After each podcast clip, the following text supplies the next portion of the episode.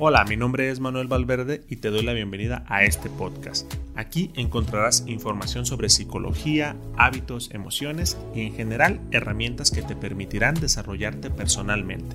Así que espero que disfrutes el episodio.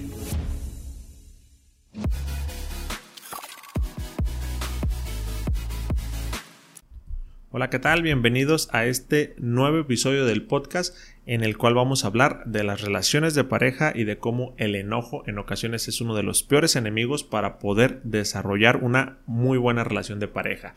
Estamos en el mes de los enamorados y me parece que la información que, que vamos a platicar te puede ayudar para que construyas, para que desarrollen tanto tú como tu pareja una bonita relación, una relación que se base en valores que los dos compartan, que se sientan cómodos en la relación y ese es como el objetivo que me parece que tenemos todas las personas cuando eh, comenzamos una relación. Creo que nadie entra a una relación pensando que le va a ir mal o deseando que le vaya mal. Creo que todos entramos como con motivación, como con una buena actitud y ya poco a poco van surgiendo problemas y eso va desgastando la relación.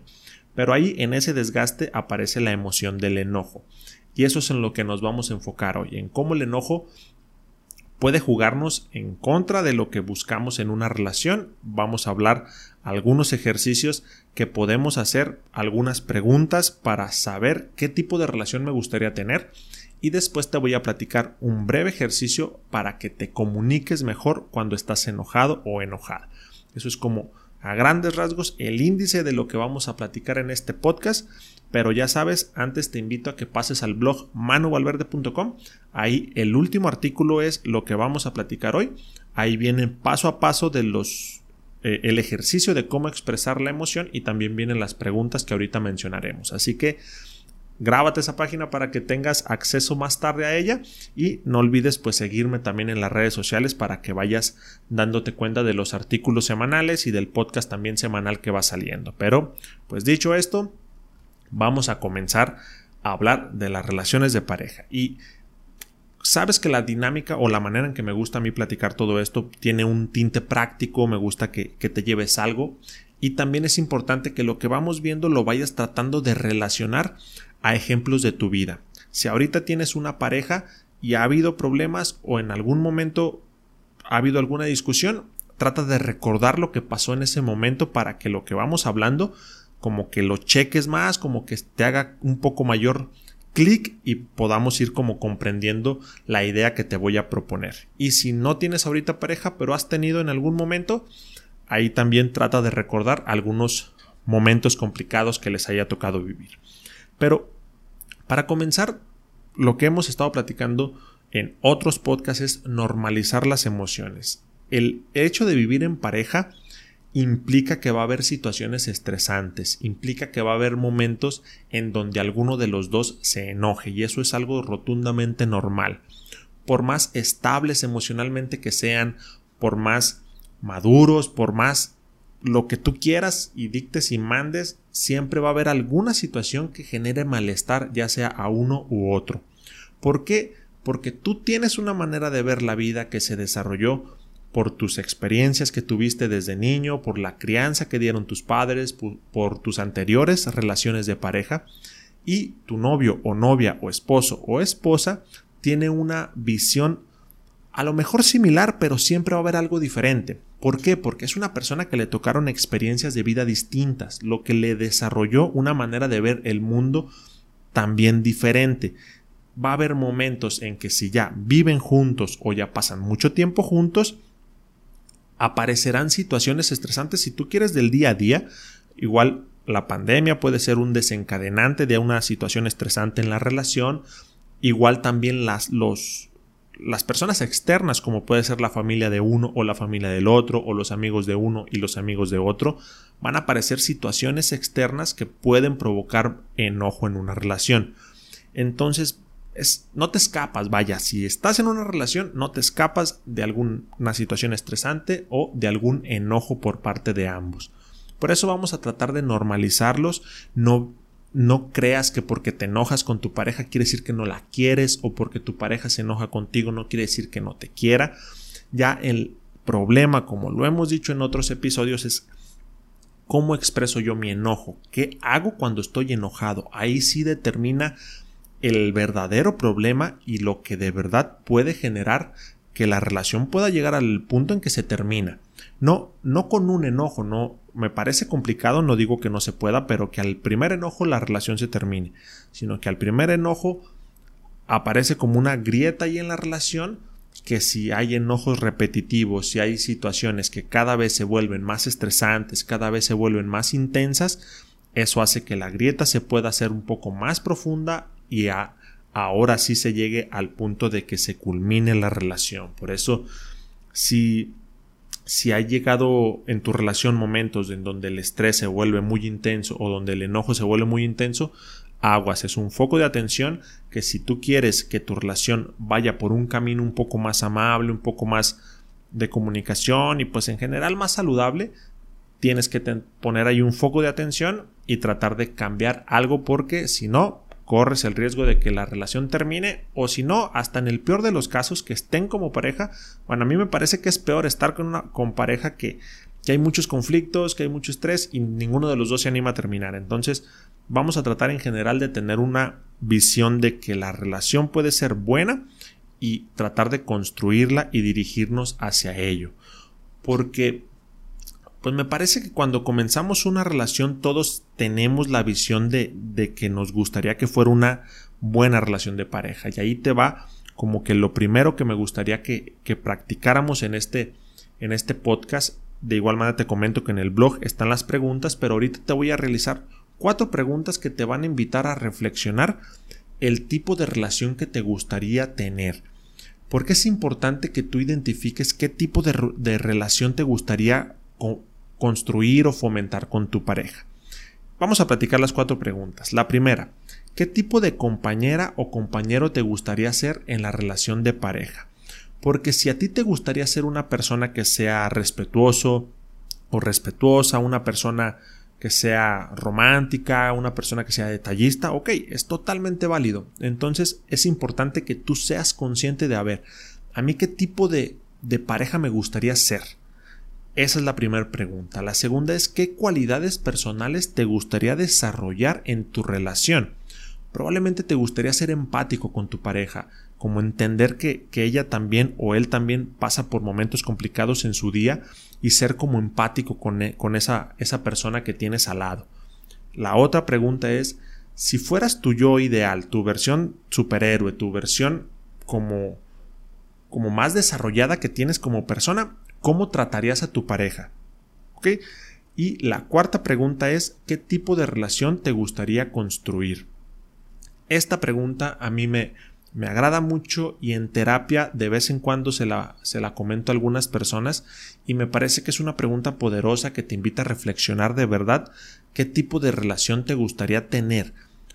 Me parece que todos podemos tener respuestas similares, a lo mejor cada uno con sus matices diferentes, pero el punto me parece que es similar. A todos nos gustaría tener una relación que se base en la confianza, que se base en la comunicación, que se base en la en el cariño, que sean entregados a la relación, que se base también en el respeto, como cualquier buena cualidad que, te, que se te venga a la mente en una relación, encaja como respuesta ahí.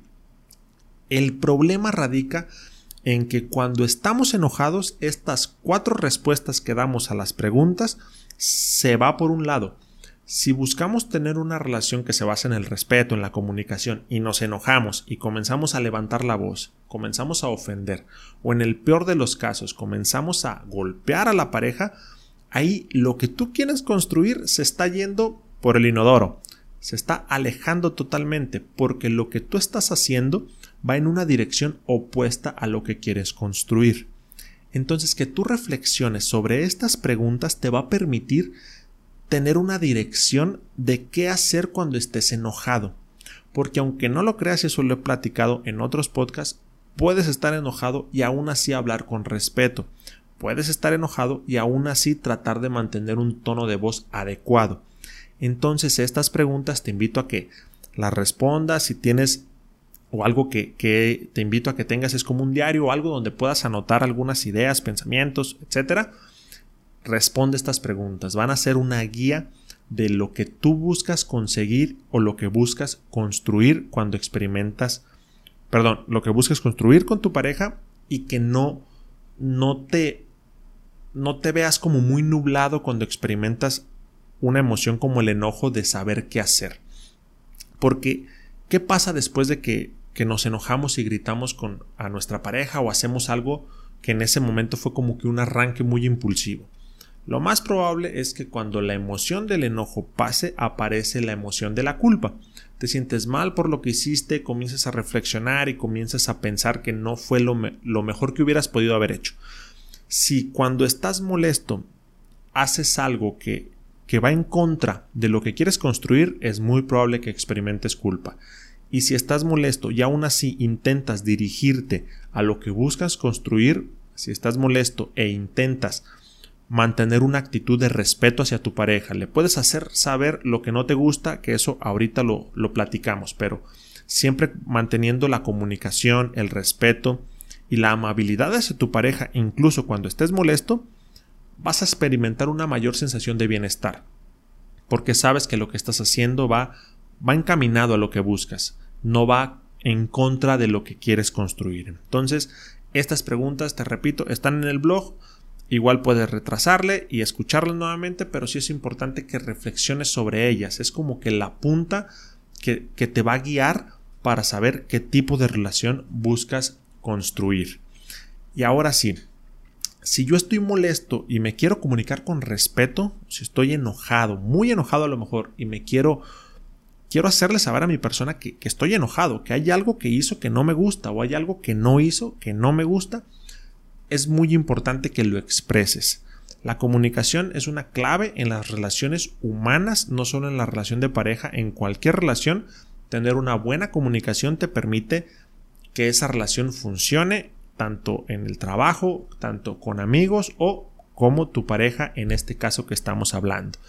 Pero ahora vamos a tratar de saber qué es lo mejor que podemos hacer cuando estamos enojados si el enojo es muy grande, si de verdad estás muy, muy molesto, créeme que en ocasiones es mejor en ese momento no decir nada o quedarte callado o inclusive aislarte. Puedes irte a otra habitación si estás viviendo ya con tu pareja, puedes irte a otra habitación, porque si el, el enojo es muy grande, en ese momento que tú quieras hablarlo, va a ser complicado que puedas mantenerte ecuánime o estable. También si tu pareja no colabora mucho y también te sigue como diciendo cosas, lo más probable es que lleguen a un punto en donde truene y comiencen a pues a aventarse ahora sí que hasta las cazuelas. Por eso la relación es de dos, vamos a tratar de que ambos colaboren si consideran necesario, mejor cada uno, ahora sí, a su esquina, cada uno a su habitación y después comenzamos a, a tratar de comunicarnos de buena manera. Ya habrá a lo mejor algún episodio dedicado a, a cómo solucionar un problema en pareja, este es más a expresar mi enojo. ¿Ok? Y lo vamos a hacer con cuatro pasos. El paso uno, vas a señalar lo que la otra persona hizo. Aquí es importante que que lo hagas o lo trates de hacer en el momento en que está sucediendo.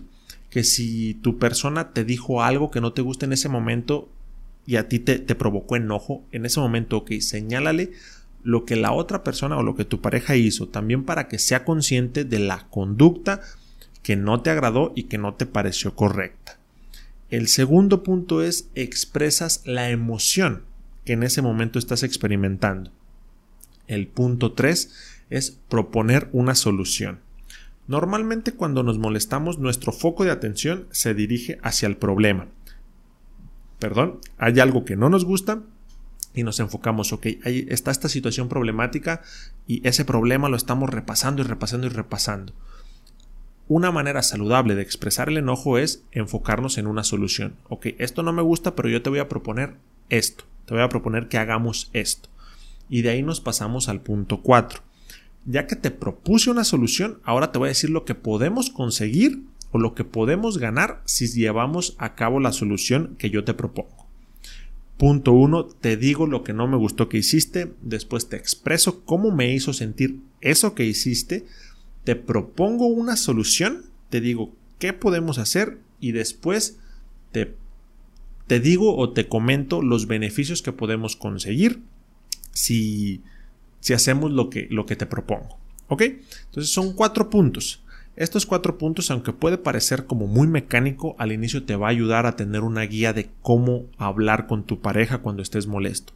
Y posteriormente, si lo practicas, vas a notar que ya se da de una manera natural. Esto te puedo comentar que lo he practicado. Algunas veces no me ha salido, pero trato como de, de mantener esta, esta postura, porque algo que pasa en las relaciones es te digo esto para que entiendas esto, como que no, no somos muy claros y tratamos como de que la otra persona nos entienda lo que queremos decirle, eso no ayuda. Por eso, órdenes directas, ok, esta situación tal cual no me gustó, me hizo sentir así. Entonces yo te pediría que mejor hagamos esto para después conseguir esto. Y vamos como para terminar a tratar de, de aterrizarlo como, como en un ejemplo. Imagina que, que una pareja la, mujer se, molestó porque el hombre no le respondía las, las llamadas, por ejemplo. ¿Cómo le puede decir? Puede decirle es que tú no me respondes, es que ahí siempre ha pasado lo mismo, es que porque no cambias y eso puede provocar una mayor molestia. ¿Cómo lo haría una persona utilizando estos cuatro puntos? En este caso, esa chava, ¿cómo lo podría hacer? Le puede decir que no me avises que llegaras tarde me hace sentir enojada y que no me tomas en cuenta. Ahí ya le dijo lo que hizo la otra persona y cómo le, la hizo sentir. Te pediría que me avises si vas a llegar tarde. A ella le expresa una solución. Así yo no estaré tan preocupada y no te estaré llamando todo el tiempo. Y al último le comenta los beneficios que pueden tener ambos si se lleva a cabo esa solución que le propone. ¿Cómo ves? ¿Qué, opinas de, de este, estos cuatro pasos que te propongo para comunicar de una manera saludable o asertiva el enojo. Entonces, ya sabes, esto es totalmente práctico si quieres cambiar la manera en que expresas tu emoción, si quieres construir una mejor relación de pareja, no tiene mucho caso que solo reflexiones o que solo leas algo. Necesitas ponerlo en práctica poco a poco. También no, no te obsesiones con querer cambiarlo todo en un día, pero sí es importante que te vayas poniendo un poquito las pilas en tratar de cambiar algo para que la relación pueda funcionar mejor. Así que pues hasta aquí este quinto, sexto, creo que sexto episodio del podcast. Ya me emocioné con el tema. Espero que te guste, espero también que todo vaya bien y sabes que puedes seguirme en las redes sociales, en Facebook como... Ah, te había dicho que no se me iba a olvidar cómo, cómo era la página de Facebook nueva, pero si no me equivoco es Cody. Ya voy a cambiar el nombre y ya se me volvió, a olvidar. Te la debo pero en Instagram sin fallas manuvalverde.o manu.valverde.o ahí de igual manera subo algunas imágenes pues, casi todos los días unos 5 o 6 días a la semana y en el blog como manuvalverde.com también ahí puedes encontrar los artículos que, que voy subiendo. Espero que, que esta información te haya gustado, te ayude a mejorar tu relación de pareja y pues nos escuchamos la siguiente semana. Hasta luego.